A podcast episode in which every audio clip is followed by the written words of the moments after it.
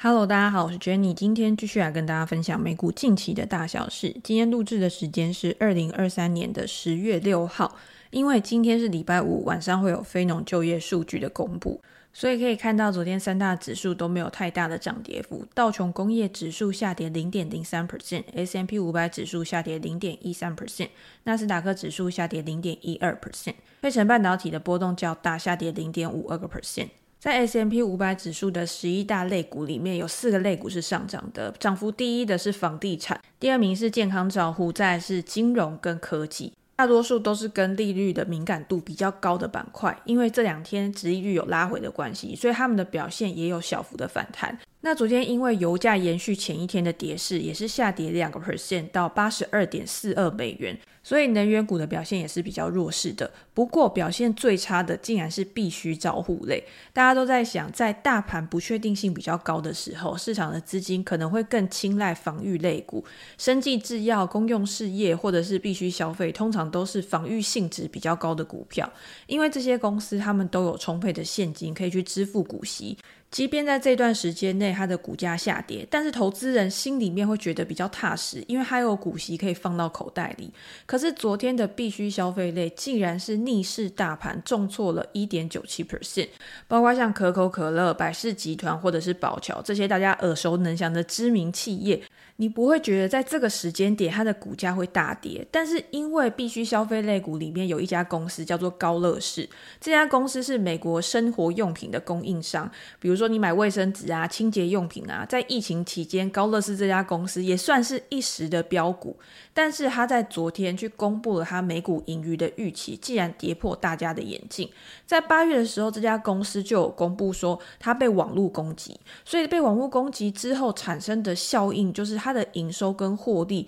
都有非常严重的影响。公司预计在下一季每股会亏损零点三五到零点七五美元，调整后的亏损大概是介于零点四美元到损益两平之间。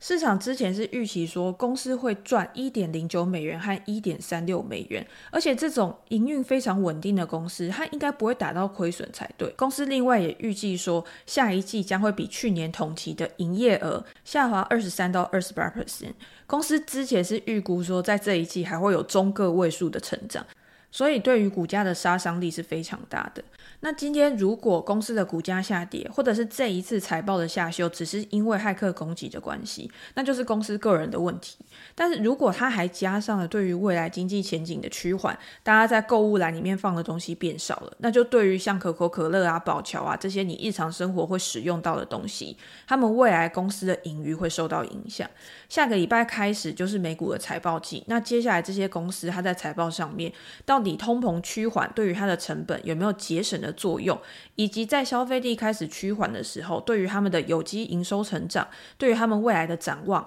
有没有更好或更坏的一个前景看法，都会去影响到这些必须消费类股或者是消费类股他们之后的股价表现。那我们刚刚也有讲到，昨天半导体类股下跌的幅度是比较大的，但是 NVIDIA 这家公司其实是上涨一点五 percent，主要是 AMD 这家公司下跌了一点一一 percent，还有德州仪器下跌了一点八 percent。有分析师去下调了 AMD 的目标价，从一百七十美元下调到一百二十五美元。分析师认为 AMD 在开发 AI 软体工具的步调上落后它的主要竞争对手 NVIDIA 好几年，所以在未来人工智慧的趋势发展之下，它的采用度也会比较慢。分析师估计到二零二四年底，AMD 占据 AI 晶片的市场大概只有五个 percent 的份额，所以它调降了对于 AMD 数据中心收入的前景。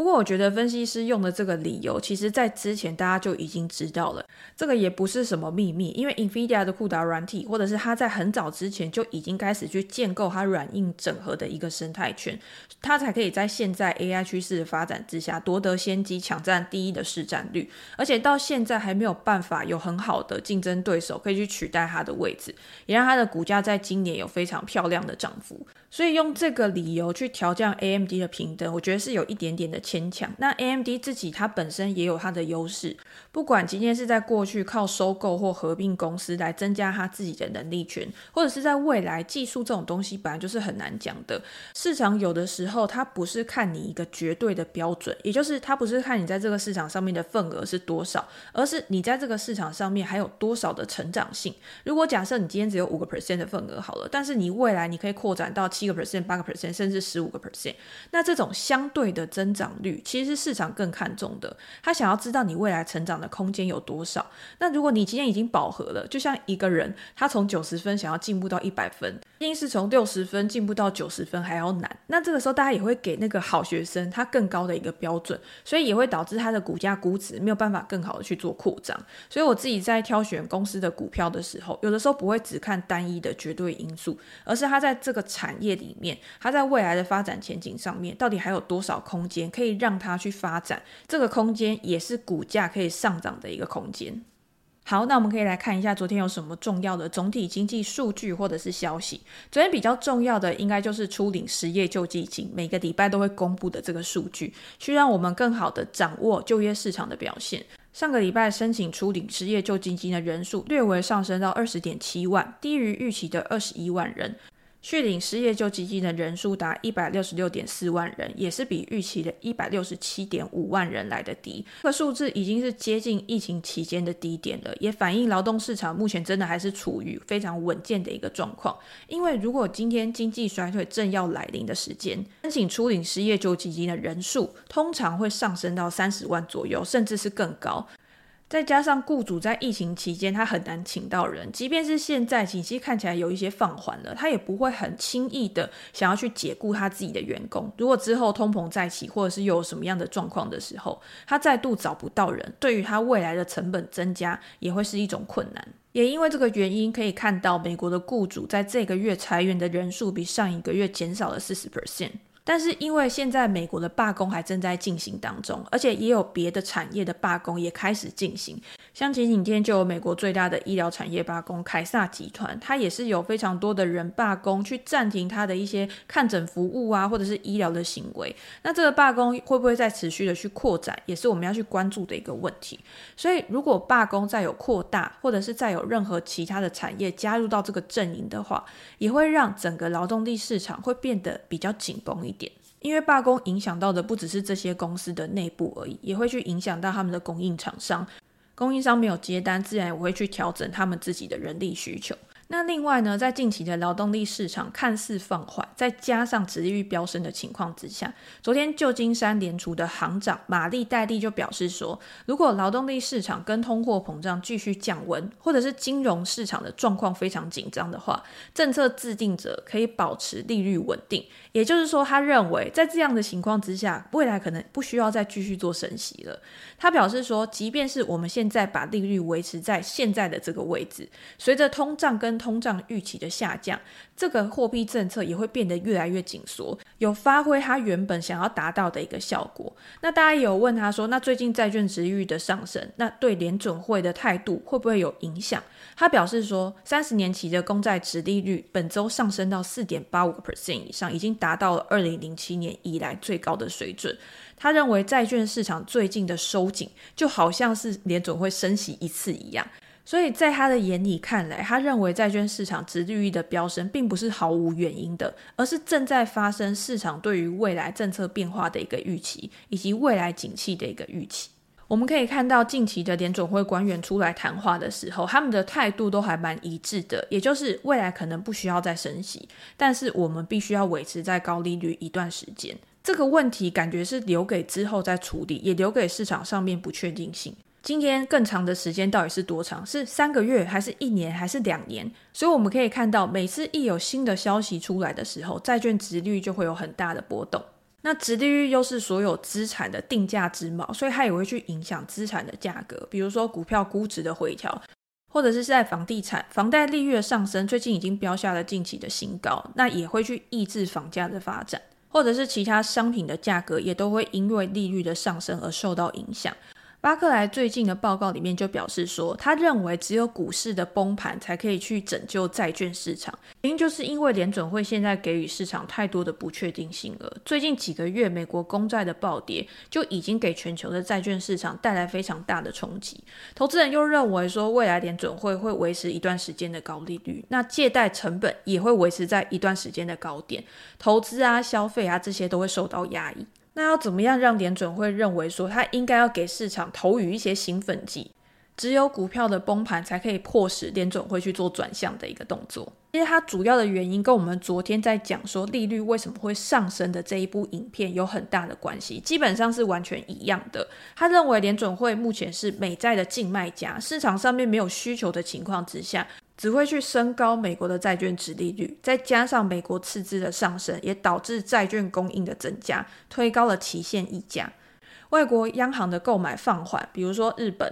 日本是美债最大的海外持有者，但是因为现在日本可能也会去调整它的殖利率曲线控制的政策，也有可能去迈向紧缩的步伐，所以也有可能会导致日本的债券受到资金的青睐而回流到日本市场里面。如果因为这样推升债券的值利率的话，有可能会导致 S M P 五百指数在未来下跌五个 percent 以上。让这些风险资产的价格重新被定价。好，那我们讲到了债券殖利率的话，其实我可以延续昨天的话题，因为我们今天要来讨论的是殖利率曲线这个东西，它到底有没有指标性的意义？我们在前一阵子有跟大家分享，目前美国的长短债的殖利率倒挂已经达到了史上最长的天数，已经超过一年了。大家都认为说，殖利率的倒挂会是经济衰退的前兆。可是现在看起来，美国的经济看起来还很强健啊，殖利率倒挂感觉已经是一个失效的指标了。再加上近期不知道大家有没有看到，殖利率倒挂的幅度其实有在慢慢的缩窄。十年期公债殖利率跟两年期公债殖利率的差，在七月的时候达到一百零七点五个基点，可是现在这个数字已经下降到三十一点七个基点而已，是近十二个月以来最小的倒挂幅度。那我们也知道这个幅度的变化呢，有可能是因为短债的殖利率下滑，因为市场对于未来联准会要继续升息的这个预期已经开始减缓了，又或者是长债的殖利率上升。那近期就是这个现象，就是短债的殖利率在这一段期间，它其实已经没有太大的波动了，反而是长债十年期公债的殖利率、三十年期的公债殖利率，它上升的速度是比较快的。那在过去，我们会用一些专有名词来形容这样的情况，比如说熊市陡峭、熊陡，它就代表说长期的利率上升速度是高于短期的利率上升的速度，所以会导致殖利率曲线变陡的一个情况。这样的熊陡通常是出现在多头的市场，出现在景气啊、经济比较好的情况。那另外一种是叫牛陡、牛市陡峭。它表示短期的殖利率下跌的速度比长期的殖利率下跌的速度还要快。这种情况通常会出现在空头市场，也就是经济非常低迷的时候。为什么短债的利率下跌的速度会比较快？是因为市场预期说中央银行它会去下调短期的利率来刺激经济，所以股票市场在这种牛斗的期间，它的表现也会是比较不好的。好，那现在我们要把时间拉回到现在，现在到底是牛斗还是熊斗？到底未来的股票市场会怎么走？这个时候大家就要小心，因为现在是一个比较特殊的时期，因为我们现在是在殖利率倒挂的期间发生的熊斗，这个熊斗是由长期债券利率的上升、长债价格下跌推动的。这样的情况在过去几十年它是非常罕见的，可能发生的次数并不多，但是如果今天发生的话，通常在之后就会伴随着经济的衰退，而且会造成股票市场大幅的下跌。因为这一次在殖利率倒挂的期间里面，去推动长债利率上涨的，并不是因为对于未来的景气啊、通货膨胀有比较乐观的预期，而是因为对于财政部下半年必须要持续的去扩大它的债务，所以导致的市场上面很多的投资人他不愿意去竞标长期的债券，而压低了债券的价格，去推高了殖利率。所以长债的殖利率如果一直维持在高点的话，就像我们一开始讲的一样，融资的成本持续的在高点，也会导致未来的经济放缓。它的结论其实跟我们刚刚前面提到巴克莱的结论是还蛮像的。如果今天殖利率一直处在高档的话，融资成本一直在增加，那这样子对于未来的景气就会达到抑制的效果。也会造成股票市场的下跌，那最后不得不使联准会去结束现在的升息周期，并提供一个低档买入股票的机会。所以现在市场就处在一个非常矛盾的状况。我们如果单看经济数据的话，会发现虽然趋缓，但是还是保持在稳健的水准。这样的情况去支持了联准会保持它当下的一个立场。但是现在美国的债务问题已经变成一个全民危机，也就是债务的问题如果不解决，殖利率又维持在高档的话，未来对于美国的财政赤字，它的利息支出也会造成非常大的压力。可是联准会如果现在就开始对市场释放出转向的讯息，会不会让他之前的努力功亏一篑？毕竟现在油价还处在高档，整体的物价或者是薪资成长率虽然说有放缓，但是也处在相对于历史水位比较高的水准。市场如果又因为联准会的软化而投入更多的资金去推升股票市场的估值或其他资产的价格的话，那又有可能会使通膨升温成为威胁。所以我们现在也只能边走边看，像今天晚上的非农就业数据就非常的重要。如果非农就业数据有大幅的放缓，可能就会重新掀起市场的乐观情绪。但是如果非农就业数据在这一次还是高于市场的预期，而且失业率也没有显著的上升的话，那就非常有可能使联准会保持目前的立场不变，有可能使目前的股票市场或者是债券市场有更大的波动。好，那我们来看一下昨天比较重要的个股消息。第一个当然就是昨天重挫二十二 percent 的 Rivian。Rivian 昨天提供了它第三季的营收介于十二点九亿美元到十三点三亿美元之间，这个数字是符合分析师的预期的。但是他另外也表示说，他计划要发行价值十五亿美元的可转换债券。在公布了这个消息之后，股价都大跌。预计到第三季末的时候，估计现金跟现金的等价物加上他的短期投资有九十一亿美元。募集到的资金可以提供公司到二零二五年的营运跟它的资本支出。不过，在宣布了这个消息之后，股价当然重挫。一般来讲，公司在宣布它要发行可转换债券之后，都会下跌。原因是因为这些可转换的债券，它在未来都会变成股票，它都可以去做转换的嘛，那就等于是稀释了当前的股东权益。那有一些投资人还会去做空发行可转换债券的股票，去介入他们不拥有的股票，然后去把它们卖掉。这些卖出的压力都有可能去压低股票的价格。但是我觉得最主要的原因，当然还是 Rivian 的基本面。今天你会想要去发行债券筹资，一定是你自己的资金面临到了一些问题，或者是你需要更庞大的资金来做投入。我们在之前讲罢工的时候，传统的车厂福特、通用都是因为要投入在电动车市场，它目前这一块业务都还是亏钱的。可是它要把它油车赚的钱去拿去做资本支出，去保护它现在的电车事业。那 Rivian 本身就是电动车的新创车厂，所以它没有其他额外的现金流来源可以去支应它电车的支出，它只能靠在市场上面去募集资金来稳定它未来的营运。Rivian 的主要车款是电动皮卡，它对于美国的买家是非常有吸引力的，在电动车市场上面也算是独树一格，它的平均售价大概是八万美元。虽然说单价很高，但是 Rivian 在卖车的时候，它其实是卖一台再亏一台，因为它今天它的造价成本也是非常高。公司在第二季的时候，平均一台车啊是亏损三万三千美元，就可以知道，即便是 Rivian 它的产能跟它的交付数持续的成长，但是在它的生产效率还没有很好的控制之前，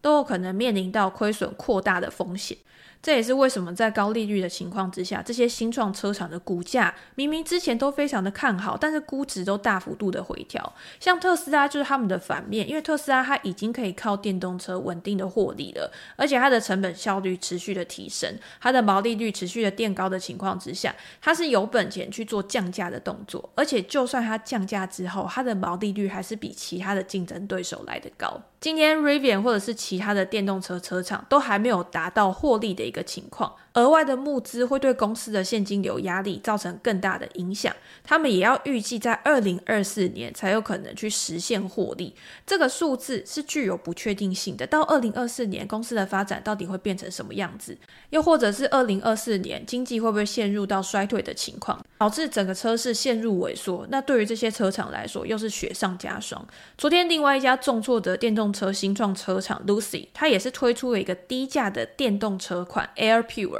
他想要借由这个低价车款去刺激买气，去提振需求，那就表示说他可能也看到未来的需求开始比较疲弱了。大家在买车的时候更考量的是价格的问题，而不是性能的问题。Lucy 表示说，这一款 Air Pure 它的售价是七万七千四百美元。充满电后可以行驶四百一十英里，而且即将就要推出上市了。可是这家公司，如果大家去看它的财报的话，也会发现它的亏损持续的扩大。它的资金来源呢，除了在公开市场上面去做募资之外，它也有接受沙乌地阿拉伯公共投资基金的支持。上个月，Lucy 才在沙乌地阿拉伯开设了首家的海外生产工厂。该国的政府也同意在未来的十年购买多达十万辆的 Lucy 汽车。所以从这个例子，大家就可以知道，现在的车厂，除非你就是自己本身的条件非常好，你的营运效率非常好，来创造营收跟获利。另外一个方法呢，就是找到一个金主，找到一个富爸爸，可以注资给你，让你可以维持未来的营运。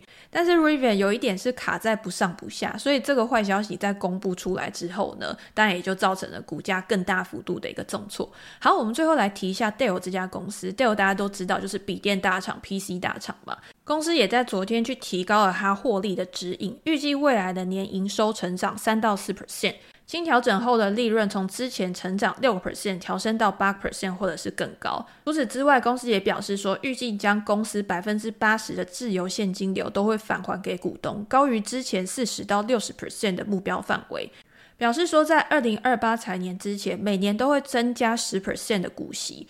目前 Dell 的股息值利率大概是二点二 percent 左右。另外，为了刺激股价，Dell 还宣布说，他要扩大他的回购计划，增加五十亿美元。所以这些东西呢，都是吸引股东可以更好、更长期的去持有他的股票。那在公司本身的业务上面，它的用户端解决方案部门主要就是 PC 的收入，长期的成长率大概维持在二到三 percent。基础设施的解决方案，包括像伺服器啊、存储啊、网络硬体这些业务，预计将成长六到八 percent。他们认为，在下一波的技术扩张，也就是现在 AI 的趋势浪潮里面，他们都已经做好准备。不管今天是云端、边缘智慧，或者是人工智慧啊、生成式 AI 这些，都需要提供大量的内容。那 Dell 他们在这个产业里面领先的地位呢，可以持续的去为股东创造价值。他们对于他们未来的业务前景是非常看好的。这在他们上一次公布他们最新的财报的时候，也已经有告诉大家。所以在上一次公布财报之后，到现在 d e l 的股价已经上涨了二十个 percent。但是在这一次，他去调高他的获利指引之后，股价反而是下跌的。可能是因为市场认为说，好像也没有其他的亮点再去支撑股价的强劲上涨了。不过，Dell 的 CEO Michael Dell 还有提到另外一点，他表示公司未来会继续的去提升它的财务品质，预计未来的净利将以百分之百或者是更高的速度去转换成自由现金流，也希望在未来可以被纳入到 S M P 五百指数里面。通常被纳入到指数都会是一个催化剂，或者是市场会认为说，不管是指数基金的调整啊，额外的一些机构，或者是你追踪指数的一些资金，都会去推升对于股票的需求，也会造成股价的估值上扬，所以在这一点，大家可以关注在未来 Dell 的股价是不是有这样子的一个发酵或者是催化剂。就算没有，那它财务体质内在的一个调整，我觉得对于公司长远来说也是好事。再搭上产业的顺风车的话，或许真的可以让公司的股价有更好的发展。好，那我们今天就先跟大家分享到这边。昨天我在我的 PressPlay 专栏有写一篇跟殖利率上升相关的文章，到底有哪一些利多的股票，或者是现在受伤惨重的，在未来有投资的机会的，我会把这篇文章的链接放在资讯栏，大家可以点过去参考。知道美股每天的重要资讯，也欢迎订我的频道。如果你有任何的问题，都欢迎留言给我，我们在之后可以再拿出来做讨论。那今天就先这样喽，拜拜。